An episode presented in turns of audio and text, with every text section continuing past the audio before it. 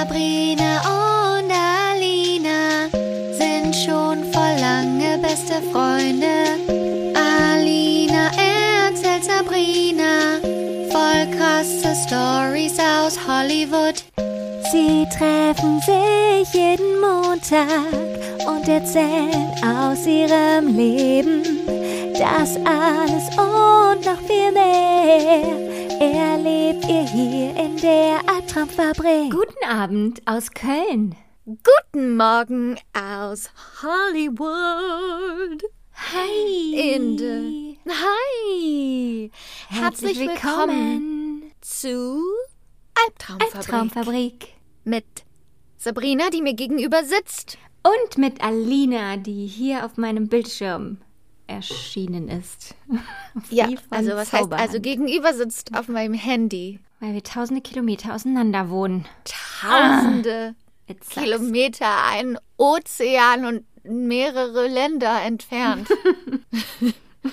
Weiß jetzt nicht genau, wie viele Länder Ich weiß auf dem Weg. nicht, wie viel. Aber so ein paar. Um paar Länder einige. und- Oh, Wie, wie läuft es? Wie ist es? Was ist, äh, was ist, was, ich habe gerade überlegt, wel, welcher Monat es ist, aber es ist Februar. es ist still Februar. Ja. Habt ihr denn jetzt nicht bald Karneval in Germany? Ja, nächste Woche ist Karneval. Hörst dich aber nicht so enthusiastic an. Ja, es. Also ist ja nichts Großes, keine Umzüge und nichts. Es haben nur ein paar Kneipen Ja. auf, aber ich werde eh nichts machen wegen Corona. Corona. Ach, Corona, geh endlich weg. Wie viele Karnevalsfeste müssen wir noch wegen dir aussetzen? Das, Ja. das tut mir leid. ja, das tut ist mir auch schlimm. leid. Es ist auch schlimm in Köln, wenn man das nicht Ja, hat. ja. Das ist ja immer so ein einfach was, wo man sich drauf freut und wa- was, wo man eine kleine, wo man hin, hin mir, fällt das Wort nicht ein, wo man Ja, hinausschauen weg. Drauf hinaus fiebert oder sowas. Ja, Art. genau. Du kannst auch es kein ja Deutsch. selber nicht. Ich Weißt kann du? auch nichts reden. Es ist halt Kultur hier in Köln. Es ist so wie, Ja. in, wie in anderen Ländern, wenn man nicht Weihnachten feiern könnte. Ja. Ja. Ist doch auch schlimm. ja, weil das ist ja auch wie eine Religion in Köln. Es ist wie eine das- Religion, genau. Das ist das große Fest, um den großen heiligen Jeck genau. zu ehren. Was wäre denn dein Kostüm gewesen? Hattest du dir schon Mm. was überlegt? Ja, ich wollte ja die ganze Zeit auch schon an Halloween, wollte ich ja die Frau da aus dem Film machen. Ja, mhm. Mit, von, dem, äh, von ähm, Noch- mit der bunten Perücke und dem ja, genau. Ne? Promising Ähm, Young Woman. Promising Young Woman, genau. Ja, genau. Ja. Ich habe Das das, Kostüm das da. Ich habe ein sexy, mir eine Echt? sexy Krankenschwester gekauft für Halloween, ja. Aber dann wurde ich halt Ja. krank zu Hallo vor Halloween. Ja. Mhm. Deshalb konnte ich nicht auf die Halloween-Party gehen. Und Alles hab so verkackt. Strähnen und alles und ein, ein Herz, ein echtes Herz. Ein echtes Herz. So Ein gut. blutiges Herz habe Frage ich jetzt nicht, wo du das her hast. Nee, es spielt ja auch keine Rolle. Hauptsache ich hab's. Was hast du denn diese Woche so erlebt? Gibt es irgendwas Neues bei dir? Also, ich muss sagen, ich habe eine richtig schlimme Nacht hinter mir, weil hier war ja so ein Sturm. ich nein. weiß nicht, ob du es mitbekommen Ja, stimmt. hast. Ja, habe ich. Oh, und ich habe Ich habe gelesen von Jörg Kachelmann den Tweet. Hast du Ja. das gesehen? Ja. Der so, ja, also, wer das immer noch nicht ernst nimmt, der kann sich morgen von der Straße abkratzen lassen, weil er Genau. vom Baum erschlagen wurde. Ich so, wow, Jörg, chill mal. Ja, Aber das war, glaube ich, seine Warnung für Norddeutschland, ne? Ja, da war es auch richtig äh, noch schlimmer. Aber ich finde einfach so dieses Geräusch, wenn der Wind pfeift und man, es hört sich an, als würde alles durch die Luft wehen. Und Ja. es ist, also ich hatte die ganze Zeit Herzrasen und die, ständig diese, die Rollläden klappern von Oh den Windzügen und ich hatte schon alles, also wir hatten das am Mittwoch schon mal, die Sturmwarnung, in der Nacht vom Mittwoch auf Donnerstag. Aber letzte Nacht war es noch mal eine Nummer schlimmer. Ich hatte alles von meinem Balkon reingeräumt, alle Möbel, außer den Tisch. Der ist ziemlich schwer. Und dann, als ich am Donnerstag Ja. aufgestanden bin, dann lag einfach der Tisch umgekippt. Dann, also so krass. Dann habe ich sie auch noch Krass. reingeräumt. Dann stand auch nichts mehr draußen, aber oh, ich hatte einfach die ganze Zeit Angst. Aber ich weiß auch nicht, Ja, wovor, was da für eine Urangst angesprochen wurde. Ich wollte, ich wollte gerade sagen, aber, Urangst. ja, einfach, jetzt hat sich alles Ich glaube, es ist halt-. Äh, Ich glaube, es ist auch ein bisschen, weil wir leben halt in Zeiten von Klimawandel und diese ganzen Naturkatastrophen, die geschehen, die sind halt einfach mal, die stellen halt einfach mal alles Ja. in Frage, unser gesamtes Weltbild und die alles, was wir alles, was wir tun in unserem Alltag und in unserem Leben, was uns selber simuliert, dass wir die Kontrolle haben, Ja, dass genau. Menschen irgendwie die, Gel die Welt Mhm. best- beherrschen und bestimmen, was passiert, das stimmt halt einfach mal gar nicht. Und es gibt einfach Kräfte, die viel, viel stärker sind und wogegen wir nicht ankommen. Ja, genau. Und da- da ist einfach, und wir sind ja eigentlich Teil der Umwelt. Wir, das ist, wir sind ja eigentlich von der Seele her gehören wir so zum Universum und, und sind wir verbunden zur Umwelt. Und ich glaube, das ist einfach so dieses, diese Erinnerung einfach daran, dass wir so ein kleiner Teil von etwas so viel Größerem sind und dass wir keine Kontrolle über irgendetwas haben. Ja, genau. Da kannst du einfach nichts gegen machen, wenn die Natur Ja. zuschlägt. Und das haben wir letztes Jahr gesehen bei der Flutkatastrophe, Ja, dass die Menschen Mhm. da machtlos sind. Ja. Ja. Aber ach, tut mir leid, dass du eine schlimme Nacht hattest. Bist du jetzt total müde? Ja, ein bisschen. Oder konntest du über, über Tag etwas ausruhen? Ist ja Wochenende, Nee. Gott sei Dank. Nee, ich habe heute Hausputz gemacht den ganzen Tag. Oh, aber das ist doch auch ein bisschen beruhigend, auch wenn es körperlich ein bisschen anstrengend ist. Es ist immer, danach ist ein mega Gefühl. Dann denkst du einfach so, boah, was ich alles drauf habe. Ich habe Wie alles ich mein Leben im. Griff habe. Wow, das müssten, das müsste mal jemand mitkriegen. Das Gefühl habe ich auch immer, wenn ich irgendwas mit Finanzen mache, so ein Budget für einen Monat, Oh, so ja. Zahlen abgleichen oder Steuern oder sowas. Danach denke Mhm. ich immer so, ah, wow. Richtig Ich erwachsen. bin so Erwachsen erwachsen. Och, und es ist einfach, ich habe alles unter Kontrolle. Mhm. Ich habe die Zügel in der Hand. Es ist zwar endnervig, ne? Also man hasst es, während man das macht. Mhm. Ja, Aber danach hat man Wie das Sport. Mhm. Gefühl, man hat was geleistet. Genau, wie Sport. Ja. das sind all die Dinge, die man eigentlich nicht machen möchte. Ja, Und aber dann, man muss sie machen. man muss sie machen. Ah. Ugh. Ugh. Wirklich. Warum da niemand was erfinden kann. Dass man sowas Äh, echt, nicht mehr ey. machen muss. Das kann nicht so schwer sein. Nee. Weißt du, die können zum Mond fliegen, auf dem Mars, aber kriegen es nicht und- hin, dass man seinen Körper in Form kriegt, ohne Sport zu machen. Die, die, die haben irgendwie die Prioritäten nicht richtig. Da sind falsche Prioritäten am Start bei den Mhm. Aber Leuten, die. weißt du warum? Weil man damit Geld verdienen kann. Weil andere Leute Ja, dadurch Leute- Geld verdienen kann, Ja. können. die Diät, äh, Ges- Kultur Ja. und das Und die Geschäfte und. Fitness und ja. Aber in meinen 20ern bin ich auch in alle Tappen getreten der Diätkultur. Die Diätkultur ist sowas von toxisch, aber ich habe da alles Mögliche. Ich hatte mal so ein Buch, da stand drin, ich wäre immer dünn. Du kennst mich ja. Ich Mhm. Ja, bin so ich lang, langer Lullatsch schon immer Lulatsch, gewesen. ja. Langer, Lullatsch. Ich habe so ganz lange Arme und Beine, die so an der. Seite hin und her dengeln. Ja, genau. Ich bin einfach so eine lange Linie, die so durchs Leben geht. Und ich habe aber gedacht, oh oh, hier ist so ein kleines, ein kleines Päckchen Fett an meinem. Bauch. Da, wo er, wo es auch eigentlich Was- sein soll. Wo ja, eigentlich ganz- von der Evolution her ja, mhm. aber Victoria's Secret hat mir gesagt, dass es nicht normal ist. Mhm. Und ähm, dann habe ich dem geglaubt. Und dann habe ich ein Buch gehabt, da stand drin, man soll pro Tag, also morgens, ich weiß nicht genau, wie, wie es war, irgendwie eine Reiswaffel essen, eine trockene, Mm. mittags äh, irgendwie zwei Reiswaffeln mit Erdnussbutter und abends ein Shake oder irgendwie sowas. Und ich habe das echt gemacht, ne? Also ich habe mich eigentlich total unterernährt, war total schlecht drauf, weil ich nichts, keine Vitamine oder irgendwas in meinem Körper hatte. Habe dabei noch versucht, Sport zu machen.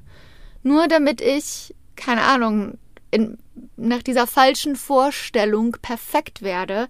Und dann verbringt man seine ganze Zeit und Energie damit, diesem Ideal hinterher zu jagen. Und dann sieht man wieder, dass es eigentlich wieder nur ein Mittel ist, um Frauen zu unterdrücken. Take down the genau. patriarchy!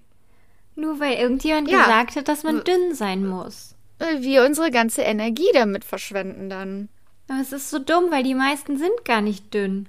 Also es spiegelt gar nicht das Bild der Gesellschaft wider, dünn zu sein. Nein, nein, Warum und es soll auch gar nicht normal? so sein. Es ist einfach Ja. dumm. Ja. Die Welt ist ein schlechter Ort. Lasst uns auf einen anderen Planeten. Lasst Reisen. uns an unserer Sekte weiterarbeiten und uns Ja. unseren eigenen Planeten erschaffen. Mhm. Überweist dafür jeder 1000 Euro. auf folgendes 10.000 Konto. Euro. Wir verlinken Wow. euch die hab- Kontonummer in den Shownotes. Mhm. Dann war ja noch Super Bowl, ne? Ja. Hör oh, hör ja, mal. Super Bowl. Wait, bist du aufgeblieben? Hast du das Nein, nein, nein. Also, es interessiert mich ja gar nicht, ne? Nee, Aber nee, am Montag- auch nicht. Die Rams haben ja gespielt. Das ist ein LA-Team und ich wusste das nicht mal. Weiß ja, ich nicht. Ich kenne da keinen von, Alina. ich auch nicht. Ich auch nicht, aber ich lebe in LA. Du würdest ja, Ja. denken, dass ich das wenigstens mitbekommen habe. Aber Anyway, habt ihr das dann continue. geguckt mit den Freunden? Oder?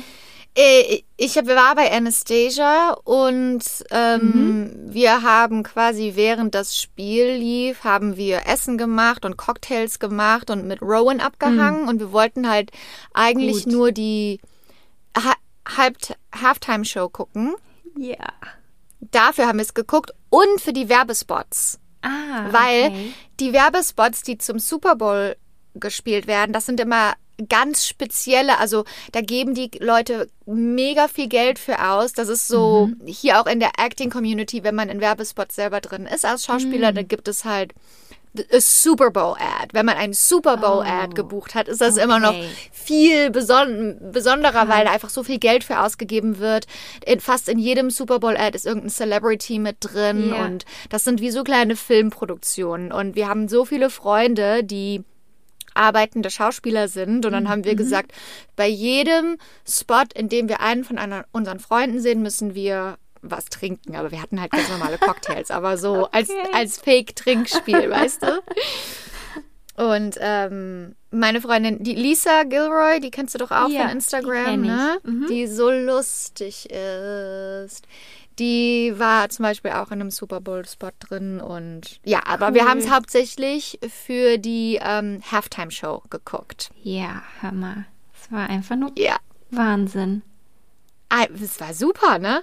Ja, das war so krass. Also ich, wie gesagt, ich habe da ja gar nichts mit am Hut und hat mich auch nicht interessiert, aber dann am Montag war ja die ganzen Social Media Plattformen ja voll davon und dann habe ich mir das tausendmal angeguckt, alles und dann habe ich mir direkt meine Playlist gemacht mit Eminem, Dr. Dre, Snoop Dogg und so erstmal die alten Songs draufgeladen. Ich war richtig gehypt, ey. Unfassbar. Das war, aber das war auch geil, dass sie die alle so zusammengebracht haben Ah. Ja. und zurückgebracht haben Und und, 50 Cent Snoop hängt von der Dogg Decke. und 50, einfach. ja, wie in einem Video in und Video. auch so einfach der Traum eines Millennials, ne? Ja, voll. Ja. Und wir alle so, oh mein Gott, das erinnert mich an früher. Und die ganzen Gen Z so, oh, Ja. okay, Wie- okay. Wieso hängt der da Kopf über? Ja. Wer ist das? Wer ist dieser alte Wer sind Mann, die der da alten Kopf über? Männer? Wieso haben die alle Gesichtshaare?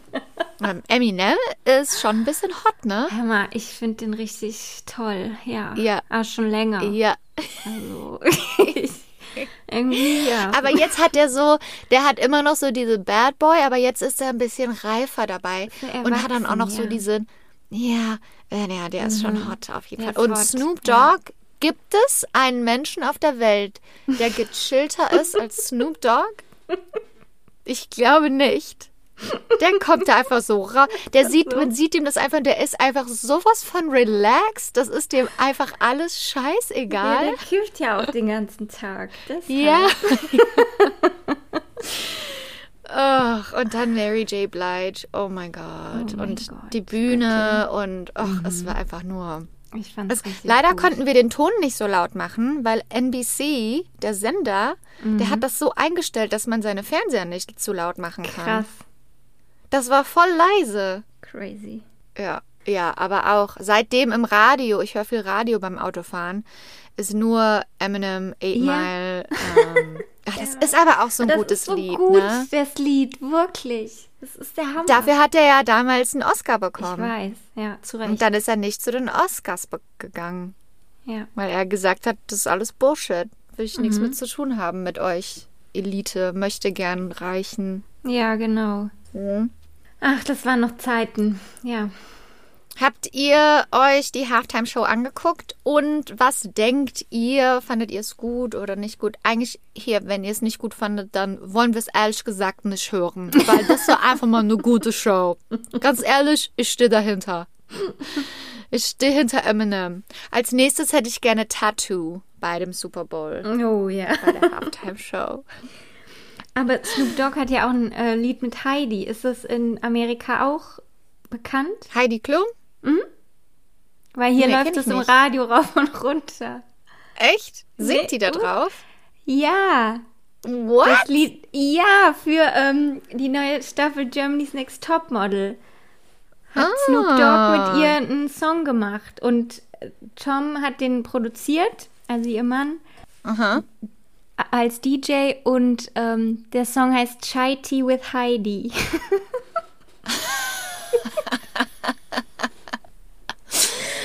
Wie lustig. Ich finde find die einfach nur krass. Ich könnte mir den ganzen Tag ihr Instagram angucken. Ich ja? sag dir, Ich muss da mal ich sag drauf. dir, wenn ich ein Stalker wäre, dann wäre auf jeden Fall Heidi Klum mein Number One Opfer. Weil ich bin einfach komplett fixiert auf diese Frau. Wenn du mal hier bist, müssen wir mal zu ihr fahren. Ja, ich will unbedingt wissen, wo ihr Haus ist. Das ich sehe das wir. Mhm. ja immer auf Instagram, aber ich will gerne wissen, wo, wo das ist. Und ähm, Bill und Tom, die haben ja auch einen Podcast und da erzählen Echt? die halt immer so Sachen mhm, über ihr Leben Mit Heidi. mit Heidi und Unser. Leben mit Heidi. Wow. Du weißt ja damals, als ich bei Before war in der Band, Mhm. da ähm, waren wir einmal bei ähm, de, beim Kometen. Ah, Komet. Mhm. Echo, ah, ja, beim Kometen, das war ja auch so ein Preis, Musikpreis, ne? Und da waren wir nominiert als irgendwas, Best Newcomer oder sowas. Und Tokyo Hotel waren Ja. auch nominiert in der Ja, gleichen Ich Kategorie. weiß. Und dann war das quasi so in so einer Arena und außen herum waren die ganzen Fans und die ganzen Leute und unten in der Arena saßen halt alle, die nominiert waren und dann war da die Bühne und so, ne? Und dann kamen wir so, und das war ja, also für uns, wir waren ja auch eher so für ein junges Publikum, war das also extrem besonders und Ja, extrem cool. die- Und wir kamen so in die Arena rein und die Leute haben einfach jedes Mal, wenn einer reingekommen ist, haben die einfach alle, alle angefangen zu schreien. Und man fühlt sich natürlich total besonders. Und wir sind so reingekommen und alle haben angefangen zu schreien. Wir so, hi, hi, hi. Und haben uns auf unsere Sessel gesetzt. Und dann kam Tokyo Hotel rein. Gott.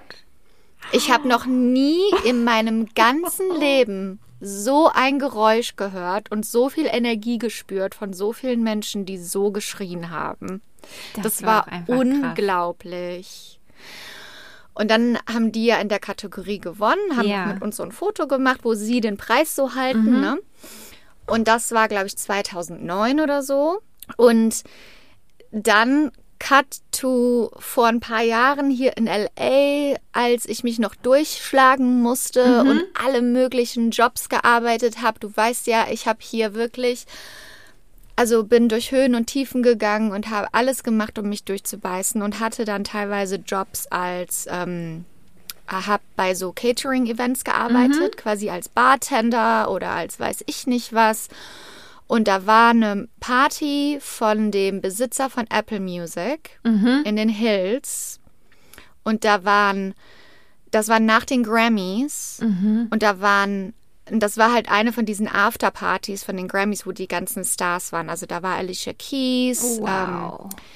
da waren Jesse J, ähm, da waren Musiklegenden, die mir gerade nicht, dessen Namen mir gerade nicht einfallen. Ähm, und unter anderem kam nachher auch Heidi Klum und mit, da war sie schon zusammen mit Tom. Und die, die beiden kamen. Und ich war hinter der Bar und habe Getränke gemacht und Tom kam zu der Bar und hat was bestellt. Wir haben ganz kurz auf Deutsch geredet.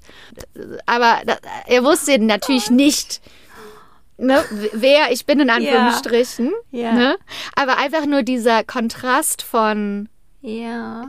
wir haben uns schon mal getroffen in der, in in der Leben. Musikbranche, in einem anderen Leben. Ja. Und jetzt ist er der Mann von Heidi Klum und ich versuche das? mich in LA durchzubeißen als Schauspielerin und bin seine Kellnerin.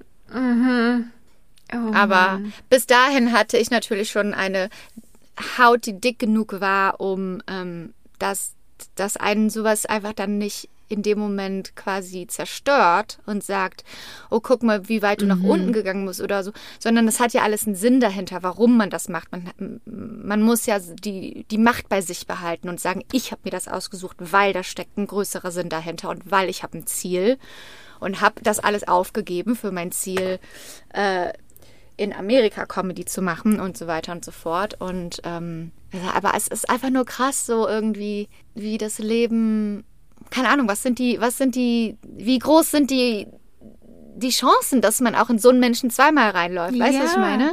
Ich weiß. Aber auch, dass, Und- ja, dass eure Wege beide dann in, nach L.A. führen. In Also, LA, hätte das genau. damals gedacht, Ja. ne? Ja. Ja, krass. und auch ganz ehrlich, wenn ich natürlich jetzt darüber nachdenke, ist es natürlich auch wieder eine, eine ganz andere Senti Sentima Sentimentalität. Weil das war die Version von mir, die immer daran geglaubt hat, dass ich davon, dass ich hundertprozentig ein Einkommen als Comedian machen kann. Und jetzt bin ich in der Position und das ist alles irgendwie so, siehst du so, du musst einfach nur deiner eigenen Vision folgen und alles andere ist eigentlich egal. Und wenn Leute sagen, wenn du hundertprozentig weißt, du hast einen Zweck in dieser Welt und du hast eine Vision und wenn, wenn Leute sagen, das geht nicht, dann ist es einfach nur, weil die sich selber die Grenzen setzen von dem, was möglich ist.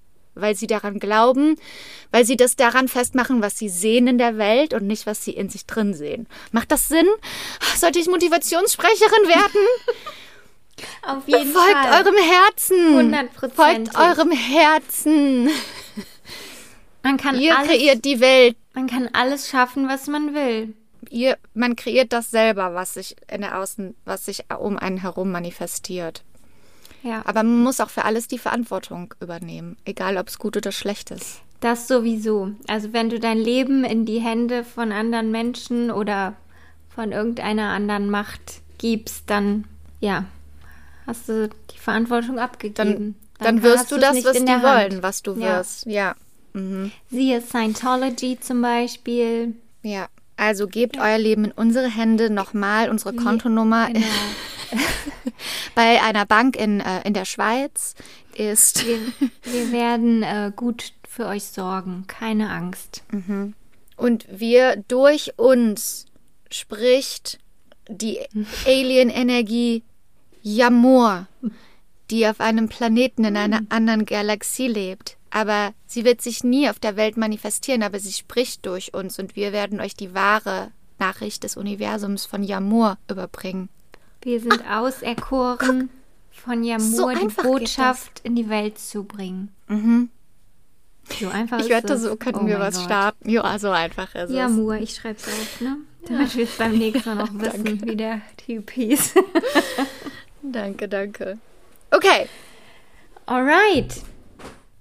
So, jetzt erzähl so. mir bitte eine äh, krasse Story. Okay, mache ich. Also, Sabrina, Sabrina Whitcamper. Uh -huh. Hollywood hat eine neue Obsession. Oh? Ähm, es wird eine neue Serie geben mit Hollywood-Star Renee Zellweger in der Hauptrolle. Oh. Und diese Serie basiert auf einer wahren, verrückten True Crime Geschichte. Und diese Geschichte erzähle ich dir jetzt mal. Okay. Die Geschichte findet statt in Troy, einem kleinen Ort, Ort, Ort in einem kleinen einem Ort kleinen in Amerika. Ort in Amerika, in dem Bundesstaat Missouri. Okay, also du musst dir vorstellen, Missouri, Mitte von Amerika, so ein bisschen Troy, ein kleiner Ort. In den kleinen Orten hier in Amerika ist das ja immer so, da ist alles ganz weit auseinander gelegen. Ne? Dann manchmal ist da so ein Haus oder ein kleiner Ort und dann wieder lange nichts. So einfach nur für die Szenerie musst du dir das vorstellen. Troy, da passiert nicht viel. Und ähm, hier sind wir nun. Am 27.12.2011 kommt ein Anruf an bei 911. Der Mann auf der anderen Seite der Leitung ist hysterisch. Er sagt, mein Name ist Russ Faria. Ich bin nach Hause gekommen und meine Frau Betsy, sie, sie ist tot. Ich, ich glaube, sie hat sich umgebracht. Ja, ist klar. Russ Faria, Russ Faria steht in der Küche am Telefon und seine tote Frau Betsy liegt auf dem Boden im Wohnzimmer. Was er sieht, ist, dass sie Schnittwunden hat an den Handgelenken und ein Messer steckt in ihrem Hals und überall ist Blut. Die Polizei kommt natürlich sofort, sie durchsuchen das ganze Haus, sie fangen an, die Untersuchung in den Fall einzuleiten und ähm, fangen natürlich auch an, direkt in jeden reinzugucken. Sie nehmen natürlich Russ sofort und, und fragen Russ aus, zwei Tage lang. Und dieses erste Gespräch, während sie Russ ausfragen, während sie das Haus durchsuchen und so weiter, ist er, es wird natürlich, du weißt, es wird immer alles aufgenommen ähm, mit Video und, und so weiter. Bei euch, und ja. er ist bei, hier in Amerika, genau. Er ist ähm, in, diesen, in diesem ersten Gespräch geht er quasi zwischen Schock, er ist immer wieder im Schockzustand, dann kommt er wieder aus dem Schockzustand raus, dann beantwortet er Fragen, dann kann er keine Fragen beantworten, dann schreit er, dann ist er wieder im Schock. Ähm, Russ Faria ist ein, ein Mann mit dunklen Haaren in seinen 40ern, also so ein, also diese ganzen äh, ein Familien, ein, ein Familienmensch. Ein, ich möchte mal sagen, in Anführungsstrichen ganz normaler Familienmensch. Dann fragt die Polizei natürlich auch, okay, wie, äh, war, wie war heute dein Tag? Wann hast du Betsy das letzte Mal gesprochen? Seine Frau Betsy Faria. Er sagt, er hat an dem Tag um 5 Uhr das letzte Mal mit Betsy gesprochen. Sie war auf der Arbeit, sie war eine Versicherungsvertreterin und er war auf der Arbeit und er hat gesagt, hör mal, soll ich dich abholen? Brauchst du ein Ride nach Hause? Und dann hat sie gesagt, nee, brauchst du nicht. Meine Freundin und Kollegin Pam, mit der sie gearbeitet hat, ähm, die würde sie abholen und nach Hause bringen. Und dann hat Russ gesagt, okay, ich liebe dich, see you later. Dann hat die Polizei auch gefragt, okay, wer ist diese Arbeitskollegin Pam und ist da vielleicht irgendwas komisch mit? Und dann hat er gesagt, das ist Pam Hub, das ist eine gute Freundin von meiner Frau, die ist, ähm, die ist super, das ist eine gute Person und die ist freundlich. Da ist, es ist eigentlich ganz, das ist ganz normal, dass sie sie manchmal abholt und dann extra eine halbe Stunde aus ihrem Umweg fährt, um sie nach Hause zu bringen. Okay. Okay. Ähm, Betsy hat in diesem Telefonanruf auch zu Russ gesagt, dass sie später mit ihm über etwas sprechen möchte, wenn er nach Hause kommt. Oh. Und ähm, wie gesagt, dann haben sie aufgelegt.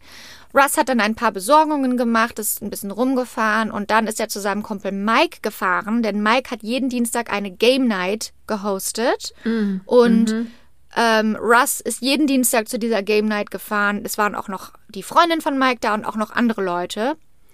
Ähm, er ist gegen 6 Uhr bei Mike angekommen.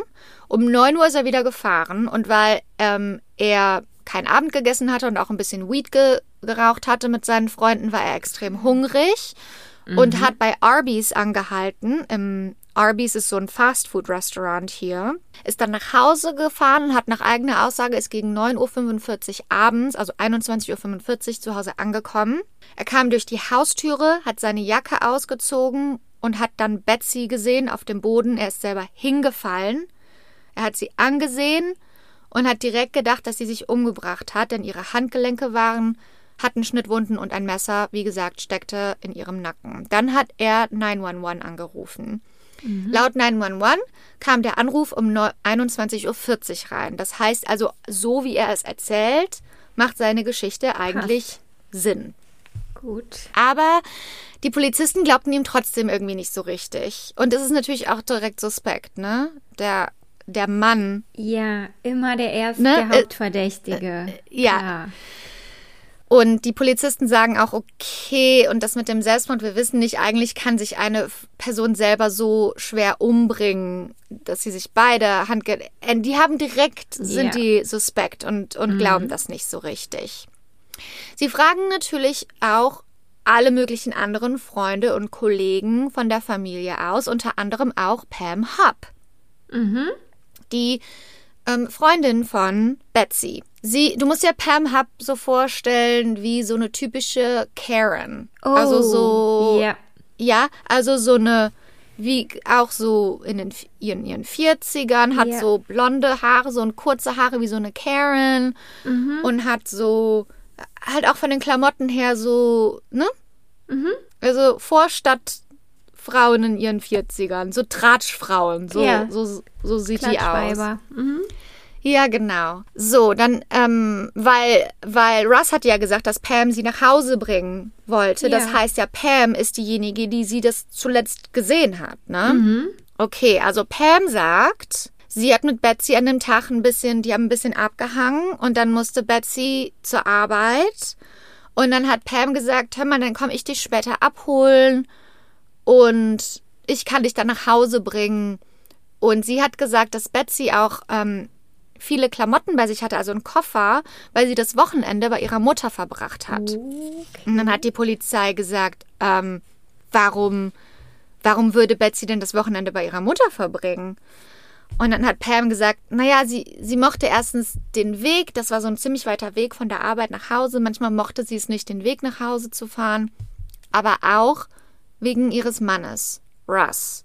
Weil laut Pam haben sich Betsy und Russ in den letzten Monaten mehrmals getrennt und immer wieder gestritten. Upsi. Und Pam hat gesagt, dass Russ immer wieder sehr ausfällig gegenüber, pa äh, gegenüber Betsy wurde. Und er hat sogar immer wieder Witze darüber gemacht, wie viel Geld er mal bekommen wird, wenn Betsy erst tot sei. What? Das hat die Polizei dann auch gesagt. Sie kriegen Ah. ein ganz anderes Bild Ja. von Russ. Das hat er wohl verschwiegen bei der Polizei. Bam, Bam, Pam erzählt den Cops auch, dass Betsy ihm an dem Abend etwas sagen wollte. Also Betsy hatte vor, bei ihren Verwandten einzuziehen und das Haus zu vermieten, in dem sie lebten, um Geld zu sparen. Und sie wollte laut Pam Russ an dem Abend davon Bescheid erzählen. Und sie hatte aber Angst davor, wie Russ reagieren würde. Ähm, dann hat Pam den Cops erzählt, dass Russ in letzter Zeit immer so ein Spiel mit Pam gespielt hat. Er hätte ihr ein Kissen übers Gesicht gedrückt und hätte gesagt, so würde es sich anfühlen, wenn du stirbst. Und dann hätte er aber so wieder rumgescherzt und gesagt, dass es nicht stimmt und, und hat gesagt, dass es einfach nur ein Witz war und sowas. Ja, toller Witz. Okay, nachdem die Polizei das alles gehört hat, haben sie natürlich die immer, die hatten ja sowieso schon das Gefühl, irgendwas muss der Mann damit zu tun haben. Und dann haben sie gesagt, okay, jetzt müssen wir Russ dran kriegen.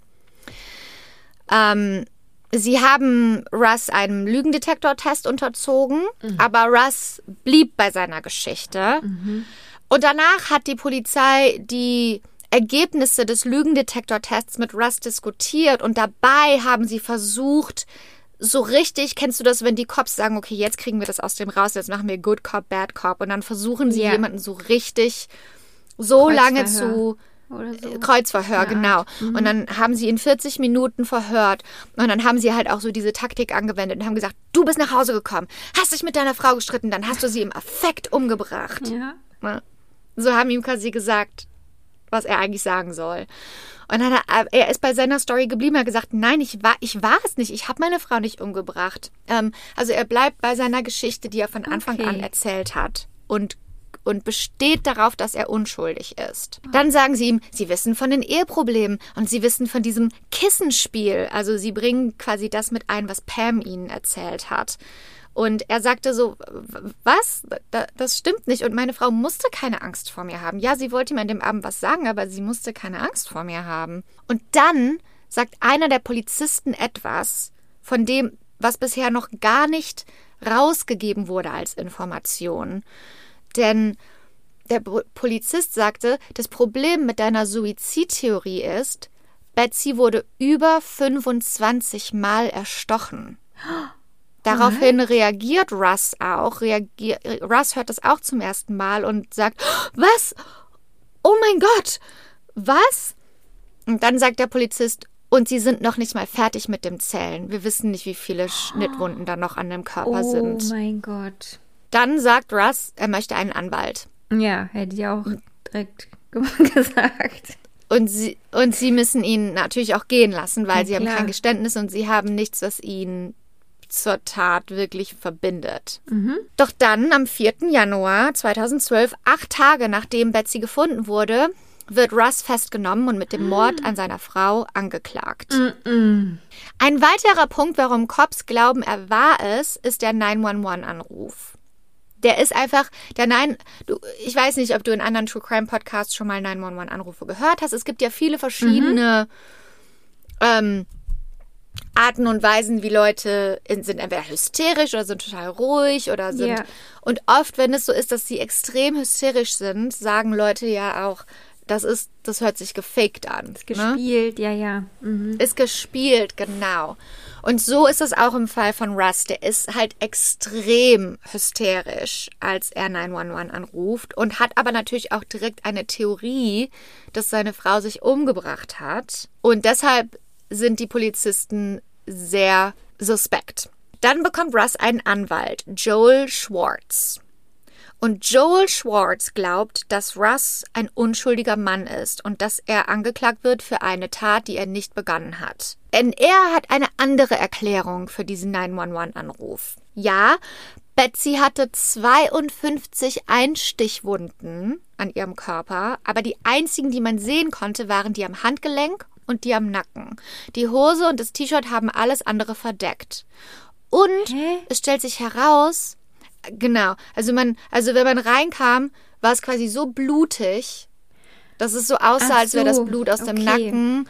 Und die einzigen, Einst also sie hatte quasi Einstichwunden am Körper und in den Beinen, aber nicht an den Armen, an den Armen mhm. quasi nur am Handgelenk und dann am Nacken. Ne? Und man sah das, das heißt, in den Klamotten nicht, dass da Löcher waren oder so. Genau, okay. genau, weil mhm. da so viel Blut war. Ja, okay. Und ähm, das heißt, Russ hat, hat das auch nichts angefasst oder so. Der hat direkt 911 ja. angerufen und hat gedacht, sie hat sich selber umgebracht, weil es stellt sich heraus, dass Betsy bereits zweimal zuvor versucht hat, sich umzubringen. Oh. Einmal wollte sie sich mit einem Messer schneiden und Russ musste sie aufhalten. Oh. Und einmal wurde sie von der Polizei auf einer Brücke davon abgehalten, zu springen. Oh nein. Das heißt, natürlich unterstützt das nicht die Theorie, dass sie sich umgebracht hat, weil sie hatte 52 Einstiche. Aber es unterstützt die Theorie, dass Russ dachte, sie hat sich mhm. umgebracht. Mhm. Warum würde Betsy sich umbringen wollen? Es stellt sich heraus, sie hatte Brustkrebs. Oh. Äh, zuerst war es so, sie wurde mit Brustkrebs diagnostiziert und dann wurde, ging sie in Behandlungen, hatte Chemotherapie und es ging wieder zurück. Und als sie die Nachricht bekommen haben, dass der Brustkrebs weg war, haben sie eine Cruise ähm, Reise mit ihren Freunden gebucht. Also mhm. haben gesagt, wir zelebrieren das, wir zelebrieren das Leben. Und 2011, kurz bevor es auf diese Reise ging, kam der Krebs zurück. Oh nein. Und diesmal war es Stage 4, also Terminal. Also sie wusste, unheilbar. sie wird. Die Ärzte haben gesagt, unheilbar, genau. Die Ärzte haben gesagt, sie hat mhm. vielleicht noch ein paar Jahre, aber sie können nichts mehr machen. Und dann haben sie aber gesagt, wir gehen trotzdem auf diese Kreuzfahrt, wir, wir machen das trotzdem, wir leben unser Leben. Sie ist mit Delfinen geschwommen und Russ und Betsy hatten viel Sex und sie waren in diesem Urlaub und dann ging es halt wieder ins normale Leben zurück, kurz bevor das passiert okay. ist. Russ musste wieder zur Arbeit, Betsy musste wieder zur Chemotherapie und deshalb würde das laut des Anwalts von Russ Sinn machen, dass er gedacht hätte, sie hat wieder versucht, sich ihr Leben zu nehmen, weil es einfach zu viel war und zu depressiv war. Ja. Ähm, die Polizei glaubte auch, dass Russ seine Frau vielleicht umgebracht hat, weil sie eine Lebensversicherung hatte. Aber warum sollte er das machen, wenn sie ohnehin sterbenskrank Ja. ist? Sie wäre ja eh gestorben in ein paar Jahren. Also Joel Schwartz, der Anwalt von Russ, glaubt eigentlich, dass es, dass Russ kein Motiv hatte, seine Frau umzubringen. Und er guckt immer tiefer in den Fall rein und glaubt, dass Russ, äh, Russ unschuldig ist. Er, er arbeitet auch selber schon sehr lange an Mordfällen und er hat schon mit vielen Leuten gesprochen, die ähm, beschuldigt wurden. Und er sagt einfach, bei Russ ist einfach etwas, wo ich weiß, er ist einfach unschuldig. Und das, dann meldet er sich bei Dateline. Dateline ist eine Sendung, eine True Crime Sendung, die verfolgen Fälle, wenn sie, während sie stattfinden, bis zum Ende, damit sie da irgendwann drüber berichten können. Und er ruft Kathy Singer an. Kathy Singer ist eine Produzentin bei Dateline. Und sie ruft ihn zurück und sagt so, okay, du glaubst, dass dein Klient unschuldig ist im Mord an seiner Frau. All right. Heard that before. Und dann hat er ihr aber quasi alles erzählt und er sagt, ich mache das jetzt seit 25 Jahren und er ist unschuldig. Und Kathy Singer ist tatsächlich an der Story interessiert und fährt auch hin und fängt an, ihn zu interviewen und fällt, fängt einfach an, den Fall zu verfolgen. Fängt an, den Fall zu verfolgen. Okay, jetzt geht der Gerichtsprozess los für Russ Faria, der Mordprozess. Er plädiert nicht schuldig. Ähm, zwischen dem Zeitpunkt, wo er verhaftet wurde und wo der Ge Ge äh, Gerichtsprozess losgeht, sind zwei Jahre vergangen, die er im Gefängnis verbracht hat, um auf seinen Gerichtsprozess zu warten. Ich habe ja eben schon gesagt, dass in Troy, Missouri nicht viel passiert. In diesem Ort gibt es auch keine Mordfälle. Der Richter in dem Fall, das ist Oh sein Gott. erster Mordfall, über den er jemals Scheiße. ähm, die Anklage von, die sagt, quasi macht ihren Fall und sagt, dass der 911-Call gespielt war, over the top war. Die spielen das im Gerichtssaal. Die Familie von Betsy hat am Anfang nicht geglaubt, dass Russ in der Lage wäre, seine Frau umzubringen, aber nach zwei Jahren, nachdem sie immer wieder mit der Anklage geredet haben, sind sie mittlerweile auch überzeugt davon, dass der 911-Call fake war. Und sogar die Familie von Betsy geht in den Zeugenstand und zeigt mit dem Finger auf Russ. Pam, die Freundin von Betsy, geht natürlich auch in den Zeugenstand. Und sie ist sehr emotional, nicht nur weil ihre Freundin Betsy gestorben ist, sondern weil zu dem Zeitpunkt auch gerade ihre Mutter gestorben war in einem Freak-Unfall. Aber sie ist im Zeugenstand und erzählt die gleiche Geschichte, die sie der Polizei damals schon erzählt hat. Sie ändert ihre Geschichte irgendwie immer ein bisschen. Also es sind ein paar, Also ein paar ein paar die stimmen nicht so richtig überein, aber auf jeden Fall malt sie dieses Bild von Russ als gewalttätigen Ehemann. Russ hatte ja eigentlich ein Alibi. Er war ja eigentlich an dem Abend bei seinen Freunden beim Spieleabend. Ja. Und die Location von seinem Handy konnte ja auch getraced werden und also nach, zurückverfolgt werden. Und zu dem Zeitpunkt, als Russ gesagt hat, er ist am Haus angekommen, das, das stimmt auch von den Dokumenten her.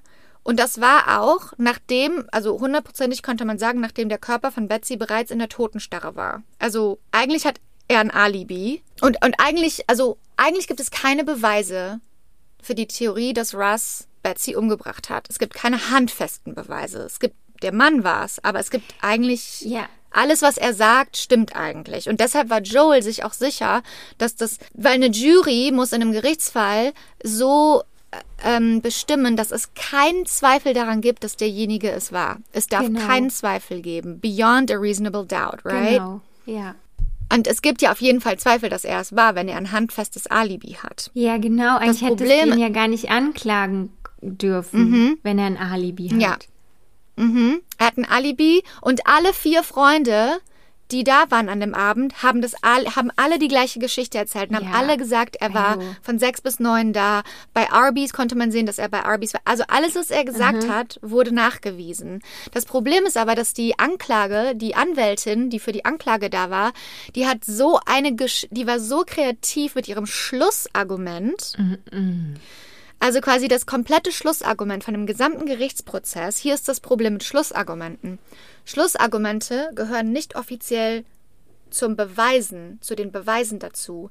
Das heißt, im Schlussargument kannst du eigentlich sagen, was du willst, Ja. ohne das mit Beweisen unterstützen zu müssen. Und im Schlussargument wurde diese Anwältin sowas von kreativ und hat dann ihre Theorie ausgelegt, dass diese, dieser Mord schon seit Jahren geplant wurde und dass Russ und dass Russ das mit seinen Freunden zusammen geplant hat und das an dem Abend, an dem Abend hat er zu seinen Freunden gesagt, heute, heute tun wir es.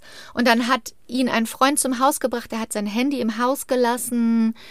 Er hat Betsy vergewaltigt, dann hat deshalb konnte auch an ihm kein Blut gefunden werden, weil er war nackt und dann hat er geduscht. Ach Leute. Und dann hat er 911 angerufen und dann hat ein, nee, dann hat ein Freund von ihm äh, das sein Handy vorbeigebracht und dann hat er 911 angerufen. Also, sie hat, ohne zu beweisen, vier unschuldige Leute angeklagt, was mit Mord zu tun zu haben. Sie hat gesagt, dass er sie vergewaltigt hat, obwohl im Körper von Betsy nur acht Spermien gefunden wurden.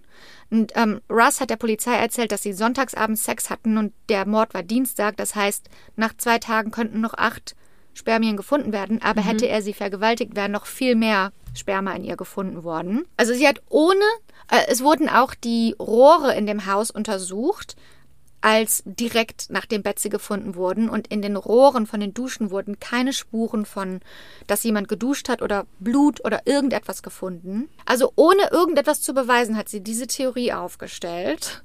Diese total ausländische Theorie. So, das war, das war die Anklage. Okay, Joel hatte eine andere Theorie. Denn Joel hatte eine komplett andere Verdächtige im Auge. Pam Hub. Genau. Denn Joel hat rausgefunden, während er diesen Prozess vorbereitet hat, Betsy, Betsy hatte eine Lebensversicherung. Und vier Tage bevor sie gestorben ist, wurde diese Lebensversicherung auf Pams Namen überschrieben. What? Und zwar nicht wurde das von einem offiziellen äh, in einem offiziellen Büro gemacht oder so, obwohl die beide in, Versich in der Versicherung im Versicherungswesen gearbeitet haben, sondern es wurde irgendwie, sie sind in eine Bücher, Pam hat gesagt, sie sind in eine Bücherei gegangen, haben irgendeine Frau gefragt, ob sie die Zeugin davon sein kann und dann wurde das übertragen, ohne dass Russ davon was wusste. Unglaublich. Also sehr suspekt. Und dann hat Pam gesagt, dass Betsy wollte, das war aber nicht vor Gericht. Also sie wusste das alles, sie hat da mit der Polizei auch drüber gesprochen, aber das wurde nicht vor Gericht gesagt. Und dann hat Pam gesagt, der Grund, warum Betsy das auf sie überschrieben hat, ist, weil Betsy hatte Angst, wenn sie irgendwann an Krebs stirbt, dass ihr Mann das Geld ausgibt, aber sie möchte, dass ihre Töchter das bekommen. Es ist ihr ganz wichtig, dass ihre Töchter ihre Lebensversicherung bekommen. Pam bekommt also 150.000 Dollar und laut, laut Pam hat sie 50.000 davon an eine arme Familie abgegeben, die sie kannte. Und für 100.000 hat sie einen Trust, also ein Treuhandkonto angelegt für die Töchter. Das ist der Stand während des Gerichtsprozesses. Die Töchter sind dann auch zu Pam gegangen und haben gesagt, können wir Geld haben für die Beerdigung, aber Pam hat Nein gesagt. Und Pam war ja, wie wir alle wissen, die letzte, die Betsy lebend gesehen hat. Es gibt also zumindest genügend Zweifel daran, dass Russ der einzige Verdächtige ist. Das Problem ist, dass die Jury nie etwas von dieser Theorie hört, weil der Richter nichts davon zulässt. Also die, Ver die Anklage, die erzählt da ihre komplette wilde Theorie und der Anwalt von Russ kriegt nichts von seinen Beweisen in den Gerichtsprozess rein. Der Richter will davon nichts hören. Und die Polizei liebt Pam. Die lieben die. Die reden, ja, die haben so ein richtiges freundschaftliches, freundschaftliches Verhältnis mit der. Die ist so charmant und so lustig und einfach so eine kleine, so eine kleine Vorstadt-Gossip-Frau. Dann geht es also an den letzten Tag des Gerichtsprozesses. Die Jury ähm, berät sich, kommt nach vier Stunden zurück mit dem Urteil. Russ ist schuldig Mord ersten Grades an seiner Nein. Frau Betsy und wird zu lebenslänglich im Verhängnis verurteilt. Äh, lebenslänglich im Gefängnis verurteilt. Nein. Joel ist, der Anwalt ist komplett außer sich. Der kann das überhaupt nicht glauben. Er hat, er hat gesagt, er kann gar nicht glauben, was bei diesem Gerichtsprozess alles schiefgelaufen ist. Ähm, ist er arbeitet glauben. weiterhin, ja, er arbeitet weiterhin mit Russ und er plant auch Widerspruch einzulegen. Also er ist Unbedingt. davon überzeugt, dass Russ unschuldig ist. Monate vergehen. Dann bekommt Joel, der Anwalt, einen Anruf von einem anderen Anwalten. Äh, was sag ich denn heute? von einem anderen Anwalt, der gerade an einer Klage arbeitet, die etwas mit Pam zu tun hat. Eine Zivilklage.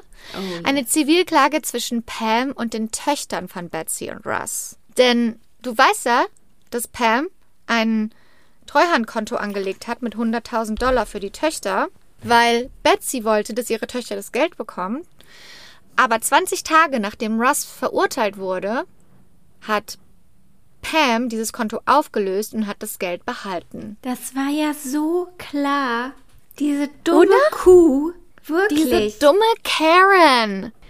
Ja, das stinkt doch zum Himmel. Wirklich. Und wegen dieser Zivilklage wurde Pam dann wieder ausgefragt. Und in den neuen Aussagen, die sie getan hat, konnte sie sich an nichts mehr erinnern, was sie damals gesagt hat während der Kriminalanklage äh, gegen Russ. Sie kann sich nicht daran erinnern, dass sie jemals gesagt hätte, dass Betsy wollte, dass die Töchter das Geld haben, obwohl das aufgenommen wurde. Also sie hat ihre Geschichte komplett geändert. hat alle möglichen Sachen erzählt.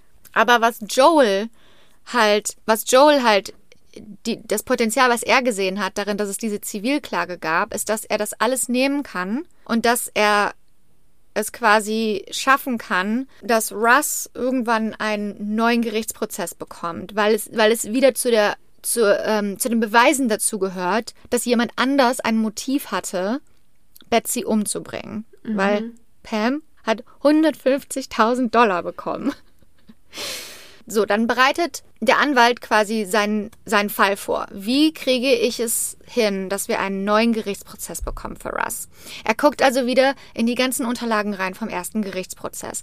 Dann sagt er, ach, ihr habt doch einen Lügendetektortest gemacht mit Russ. Könnte, das Lügendetektortests werden immer aufgenommen, also Video und Audio.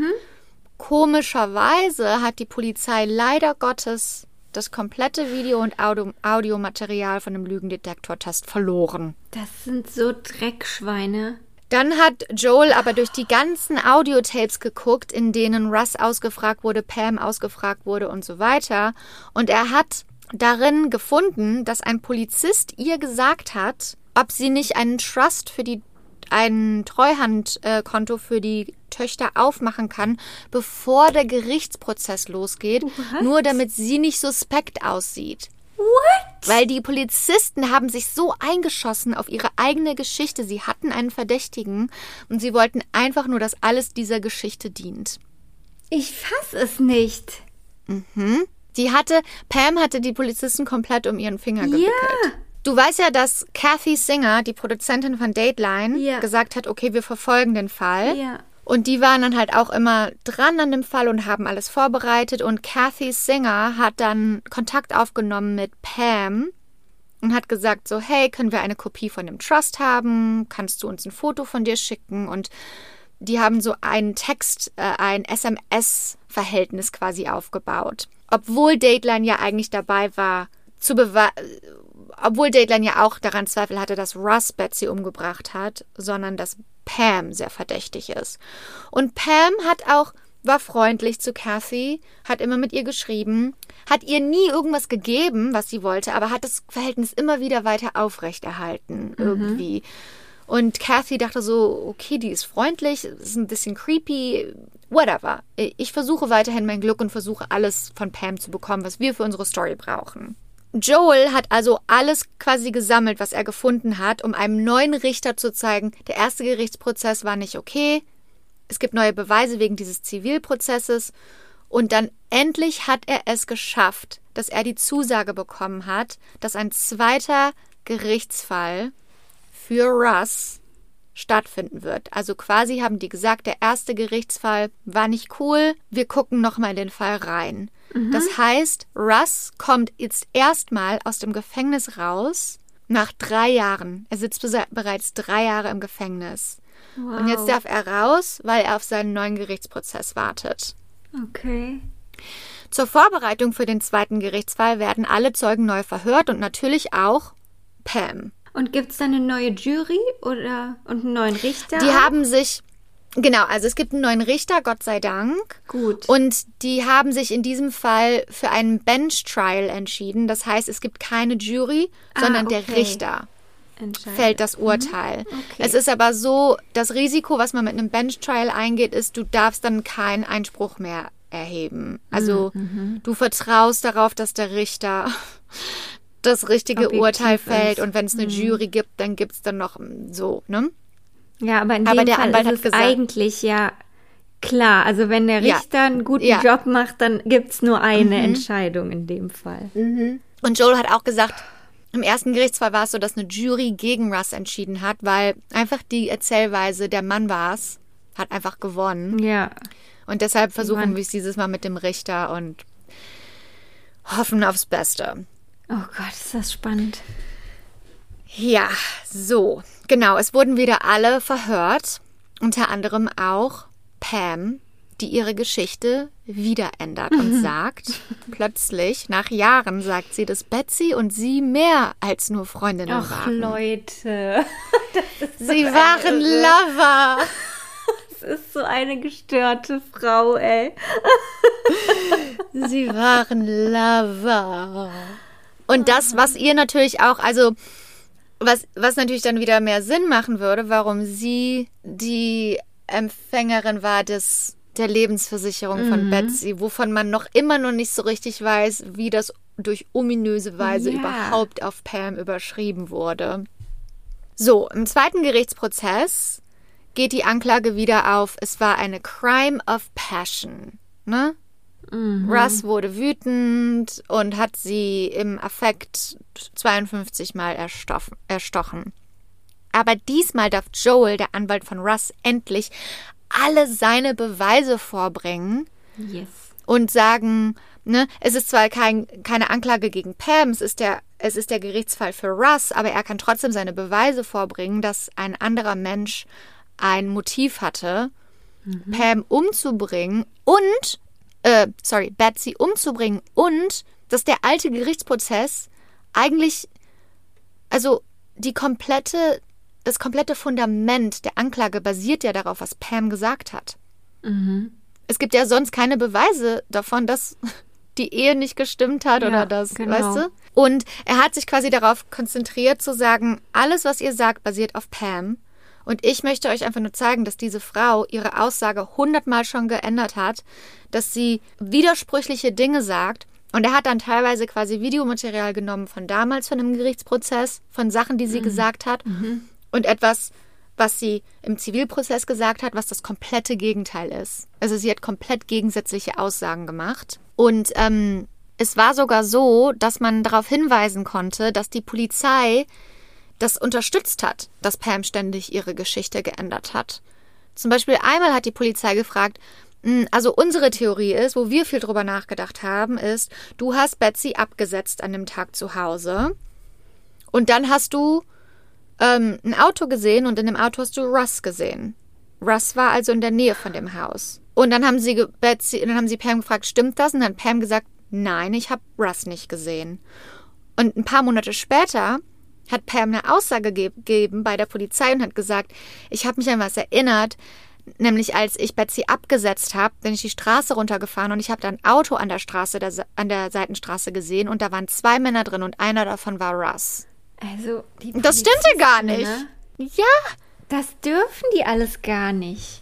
Die dürfen doch keine Mhm. Sachen verraten an Dritte. Ja, Joel hat seinen Case gemacht. Joel hat seine kompletten Beweise rausgehauen gegen Pam und gegen den ersten Gerichtsprozess. Und am letzten Tag des, dieses zweiten Gerichtsprozesses ist der, hat der Richter sich für drei Stunden zurückgezogen. Dann kam er wieder und hat das Urteil ausgesprochen. Und das Urteil war, Russ ist unschuldig. Oh Gott. Russ war frei. Der Richter hat auch gesagt, dass die ursprüngliche Untersuchung mehr Fragen als Antworten aufgeworfen hat Ja. und dass die ursprüngliche Untersuchung eine Schande ist. Ja, genau. Dateline war natürlich auch immer noch an der Story dran und alle fragten sich jetzt, okay, Russ ist frei, es wurden alle diese Beweise vor, vorgebracht. What about Pam? Zwei Monate später, nachdem dieser zweite Gerichtsfall abgeschlossen wurde, war Pam wieder vor Gericht, weil diesmal ging diese Zivilklage, die sie schon hatte mit den Töchtern, ging vor Gericht. Ja? So. Die ist also vor Gericht mit den Töchtern wegen dieser 150.000 Dollar von der Lebensversicherung. Eine Reporterin von Dateline ist auch im Gerichtssaal, guckt sich das alles an.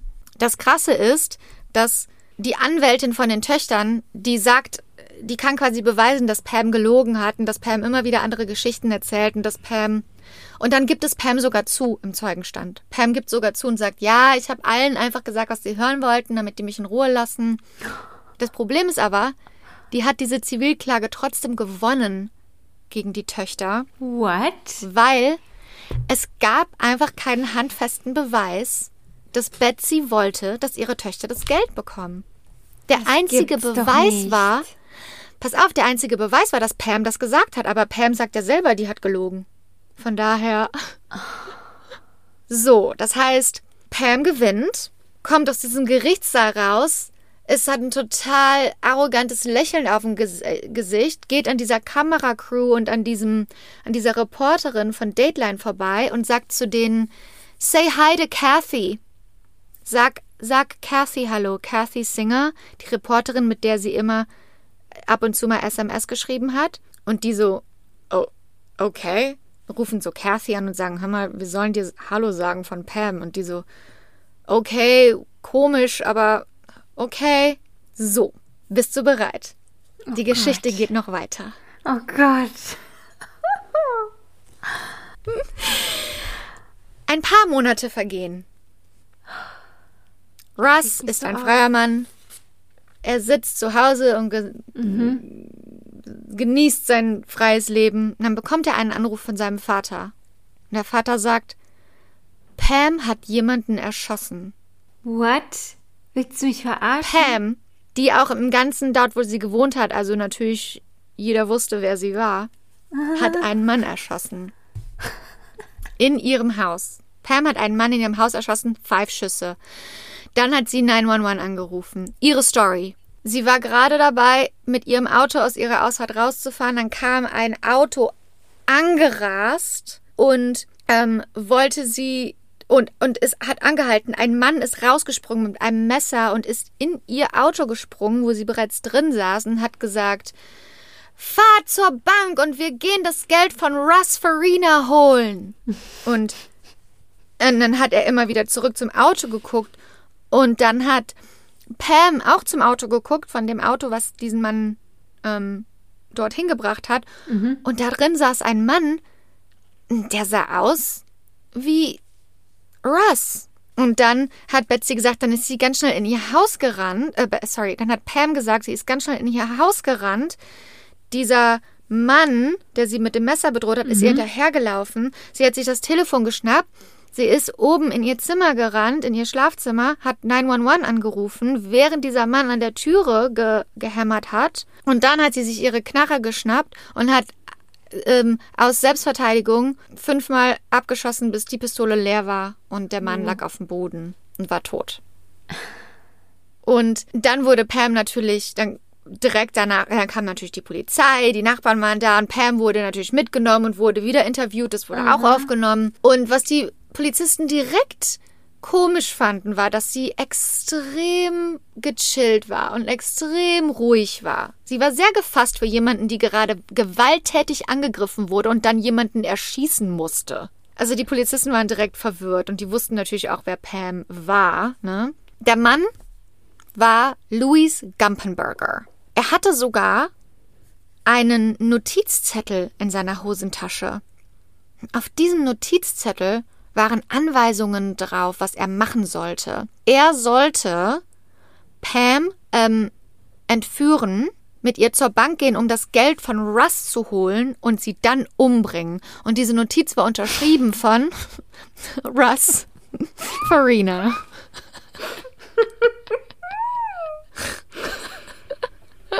Unglaublich. Wirklich. Ähm, so.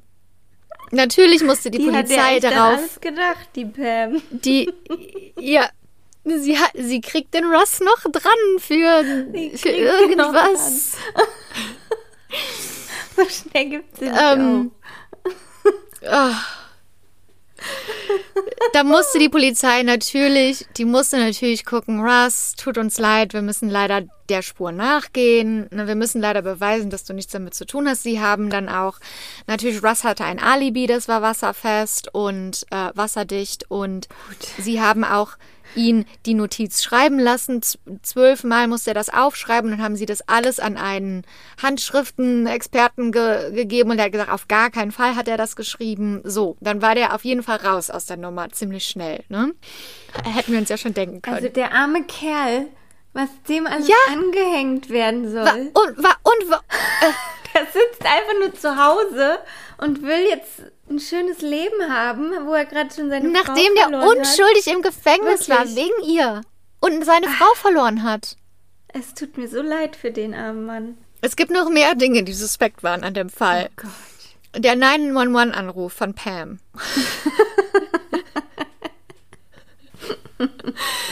Und zwar, ähm, hat, erstens hat sie das angefangen mit Hey.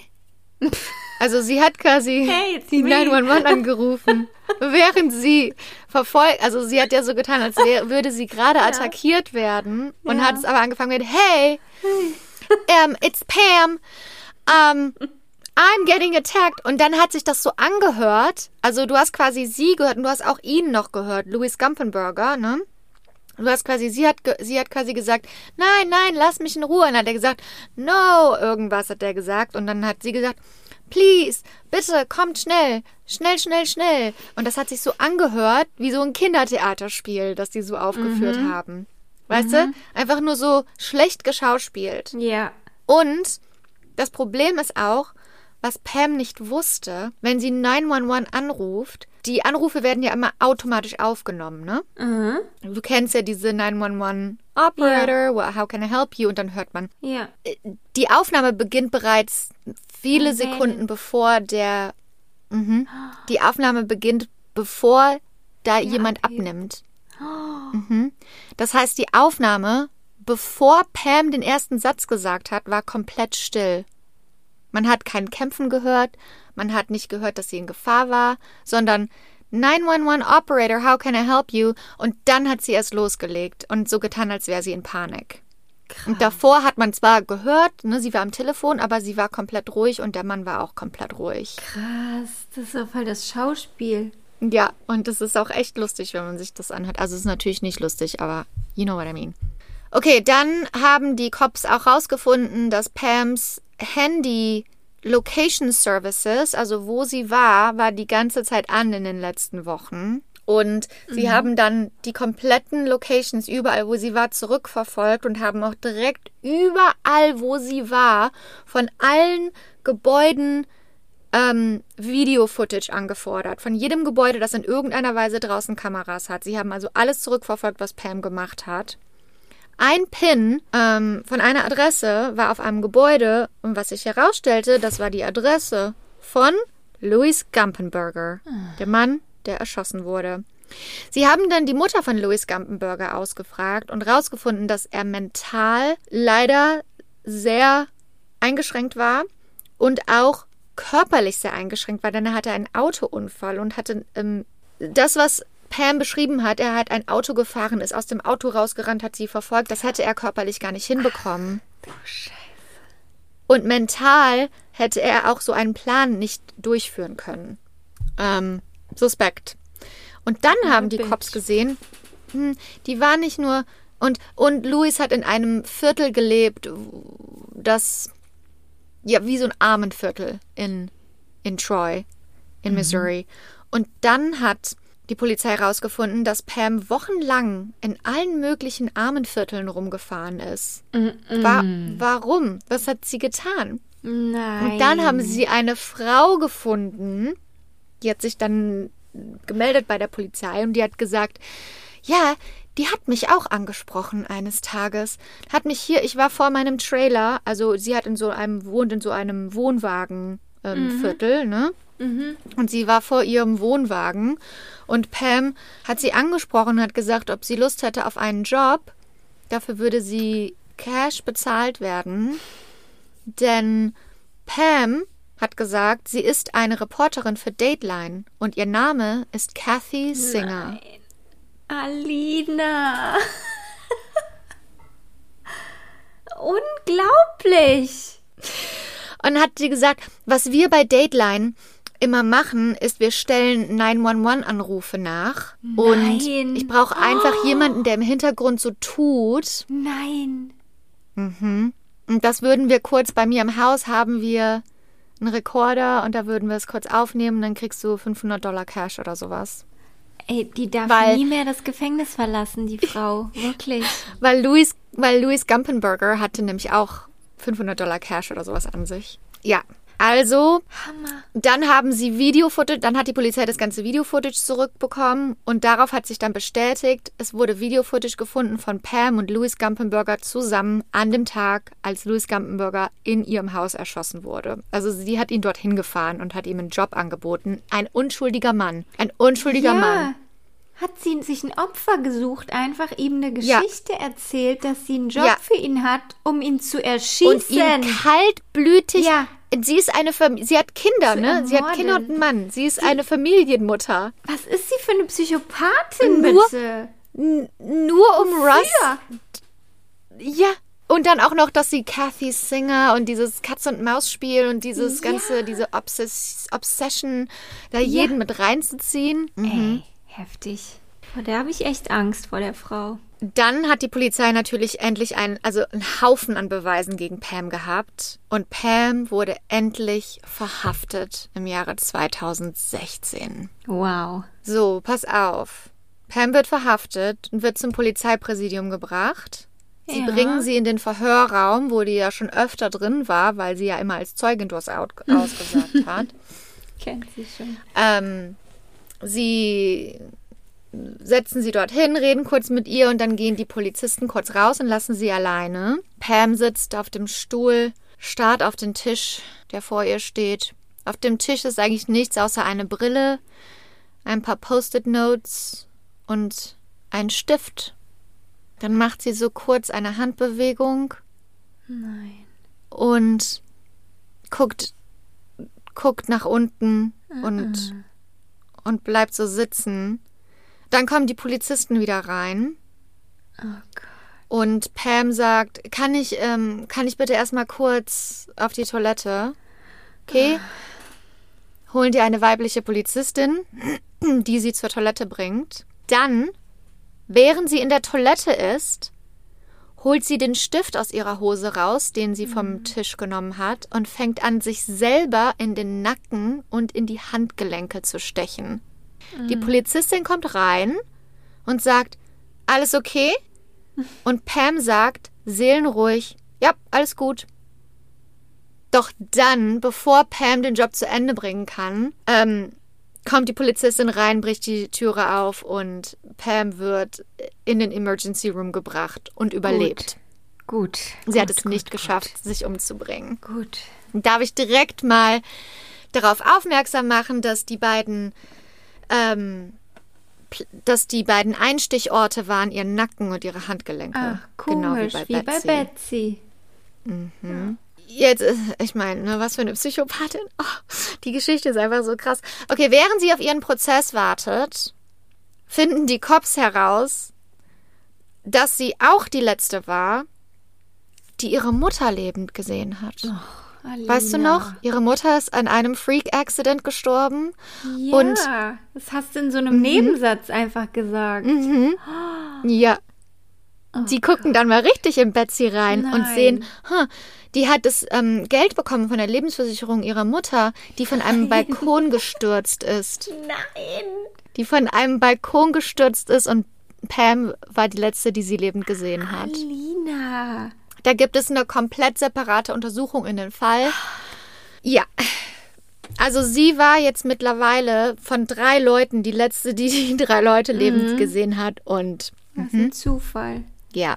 Im Jahr, im August 2019 wird Pam zu lebenslanger Haft ohne die Chance auf Bewährung verurteilt für den Mord an Louis Gumpenberger. Ah, okay. Das heißt, sie ist jetzt zumindest schon mal lebenslang im Gefängnis. Danach wird der Fall wieder neu eröffnet in den Mord an Betsy Faria. Mit den neuen Beweisen und mit den alles, was man mittlerweile hat. Weil während ihres Prozesses für den Louis Gumpenberger Fall hat Pam selber gesagt, dass sie es gemacht hat, um ihre, äh, ihre Verwicklung in den Betsy Faria Mordfall aus dem Weg zu räumen. Also sie hat das quasi selber zugegeben, dass sie da irgendwas mit zu tun hatte. Dann endlich, endlich, am 21. Juli 2021, letztes Jahr, wurde Pam mit dem Mord, mit Mord an ersten Grades an Betsy Faria angeklagt. Und die Anklage möchte die Todesstrafe. Oh nein. Das finde ich aber nicht gut. Todesstrafe ist ja eh total fragwürdig. Ähm, das ist der letzte Stand im Fall von, von, äh, von der Betsy Faria Klage. Also da kommt wahrscheinlich noch was. Russ Faria, by the way, hat, äh, die, hat Troy County angeklagt und hat zwei Millionen Dollar bekommen. Gut. Ähm, und diese Dateline-Reporter, die die Story verfolgt haben, haben einen Podcast gemacht. Der Podcast heißt The Thing About Pam. Und für jeden, der gerne englische Podcasts hörst, hört, kann ich das nur empfehlen. Das sind sechs Teile, das ist noch viel detaillierter. Und das wird von einem unglaublich coolen er Erzähler, das ist so ein älterer Mann, der hat so eine richtig tolle Erzählstimme und man hört auch die 911-Anrufe und also es gibt noch viel mehr krasse Details.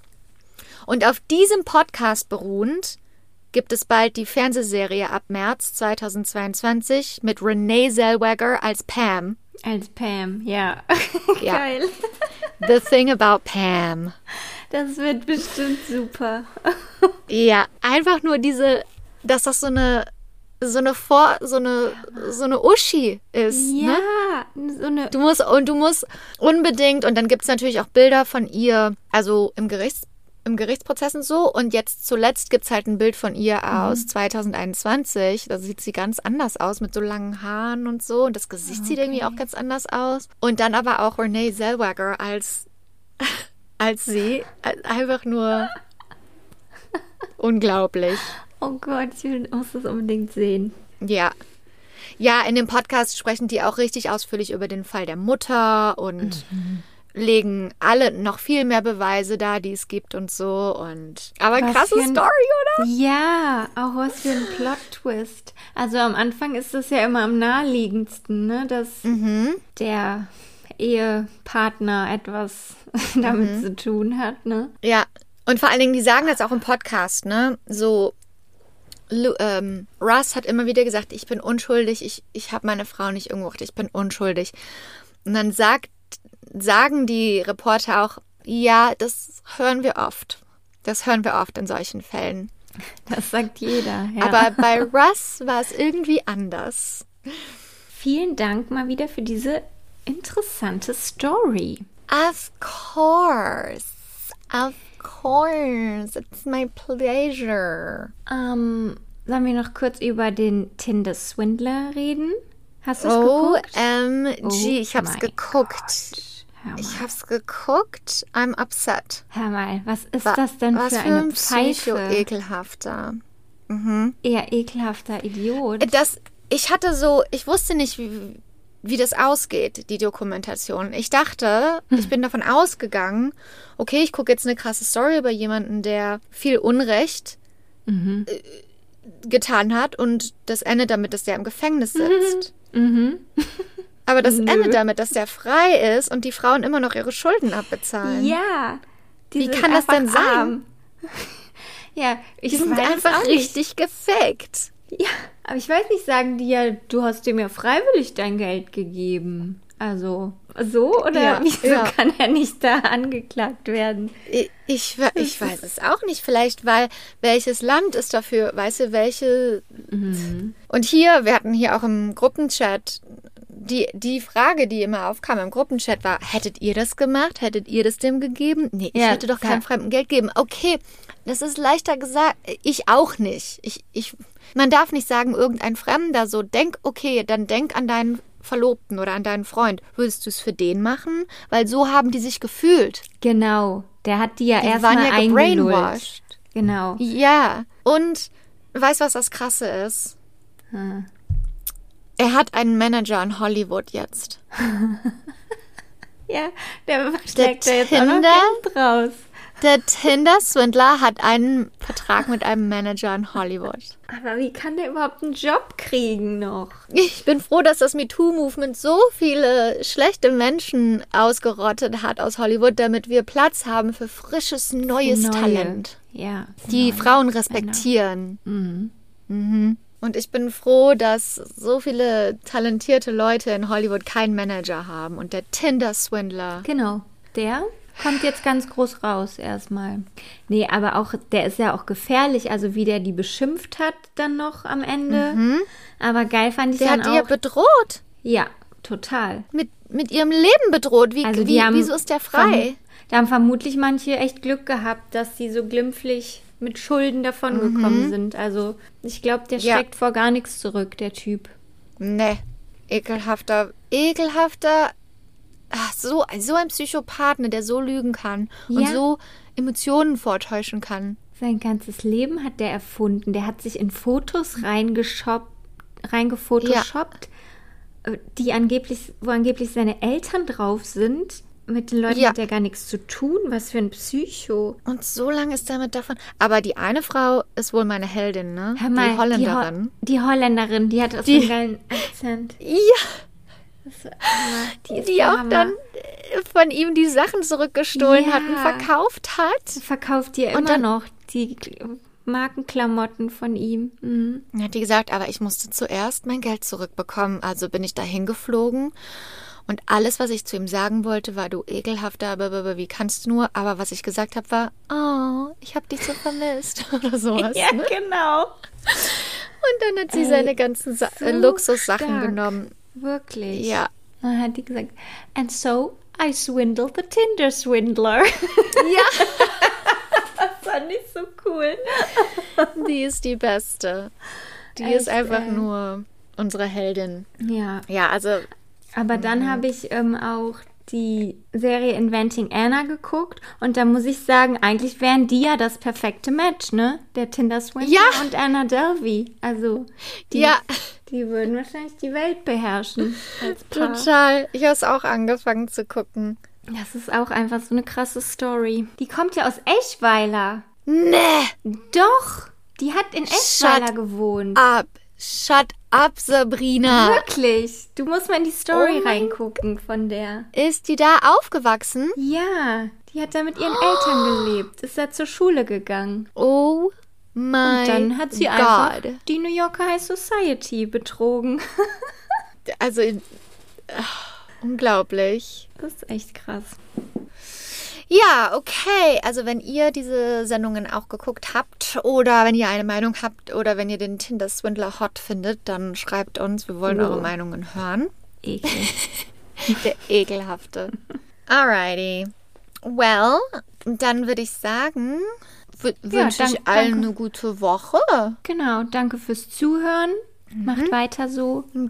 Weiter so, vergesst nicht, uns zu abonnieren und Ja. fünf Sterne zu geben, damit wir Genau. die Podcast-Welt übernehmen können. Und danke, danke, dass ihr da seid und habt eine mega krasse geile Woche. äh, und gute Nacht nach Gölle. Und guten Morgen nach Hollywood.